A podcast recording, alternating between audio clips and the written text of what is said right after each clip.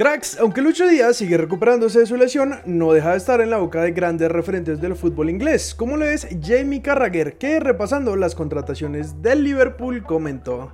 Desde el verano 2022, el Liverpool ha comprometido 180 millones de libras esterlinas en cuatro atacantes, que son Luis Díaz, Darwin Núñez, Fabio Carvalho y Cody Gakpo. Los dueños del Liverpool no dejaron de invertir, pero no supieron invertir en un mediocampista y lo necesitan. Díaz comenzó su carrera en Liverpool de manera brillante. Como les contamos ayer, nuestro crack ya saltó al campo para terminar con su recuperación y estar de vuelta en marzo para ayudar a sus compañeros. Otro de los nuestros que está dando de qué hablar es Oscar Cortés, figura de nuestra sub-20 en el sudamericano. Y es que en Italia, el diario Sport Italia reveló la siguiente información. Torino intenta aprovechar la espesa competencia europea e intenta acercarse al talento de la Colombia sub-20 Oscar Cortés. Las actuaciones brindadas en la sub-20 convencieron al director deportivo de los Granados, Davide Bagnati, de que Cortés podría valer la pena invertir. Pero queremos saber qué les parece a ustedes, cracks. ¿Les gustaría Torino como nuevo equipo para nuestro crack? Los leemos en los comentarios. Seguimos con la sub-20, pero esta vez hablando de su técnico, Héctor Cárdenas, que en entrevista con Noticias Caracol le dejó un mensaje a los hinchas de la selección. Lo primero es que esta selección, donde esté, siempre va a salir a competir, a poner a Colombia en un lugar más alto. Siempre trabajamos para eso. Agradecer por todo ese apoyo y la confianza, porque siempre lo hemos hablado y reiterado jugadores y cuerpo técnico. La selección es de un país, no es de una región, sino que somos todos. En la medida que todos contribuyamos y vamos en la misma dirección, Colombia tarde o temprano tiene que ser reconocida. No solamente por el potencial de nuestros jugadores, sino porque también vamos a empezar a conseguir logros y ganar campeonatos mundiales. Volvemos a Europa, específicamente a Alemania, donde, como sabemos, Rafa Santos Borré no salió de su equipo en el mercado de invierno, y por eso su técnico Oliver Grasner lo respaldó diciendo, Rafael Borré ha demostrado exactamente lo que me ha estado transmitiendo durante semanas.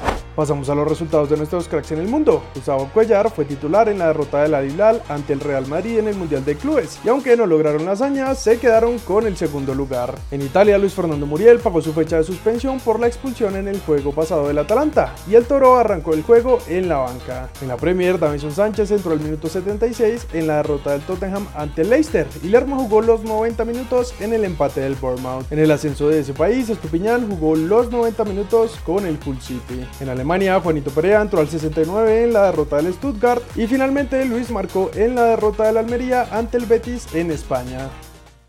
Ahora pasamos con uno de los históricos de nuestro fútbol, el Tino Asprilla, que en conversación con la Gaceta del Sport abrió su corazón sobre todo lo que vivió en Parma en la época de los 90. No tenía cabeza, no me gustaba entrenar, me costaba entender lo que me pedían los entrenadores, estaba acostumbrado a jugar con libertad y en cambio aquí hay que ser fiel a la táctica. Pobre de ti si te equivocas. Y luego no llevaba la vida de un atleta perfecto, me acostaba tarde y casi nunca solo, me despertaba muy tarde, me gustaba ir a discotecas y fiestas. En fin, en todo este lío que era mi vida, el fútbol no estaba en primer lugar.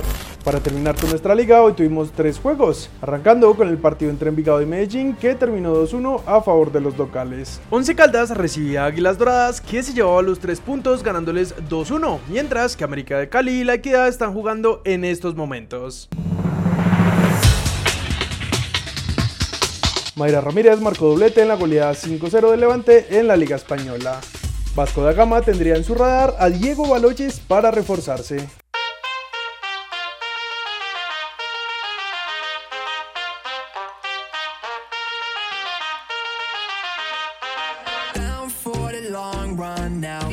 Corvette and my drop top down. Calling up my digits in my Motorola I'm speeding like I robbed someone.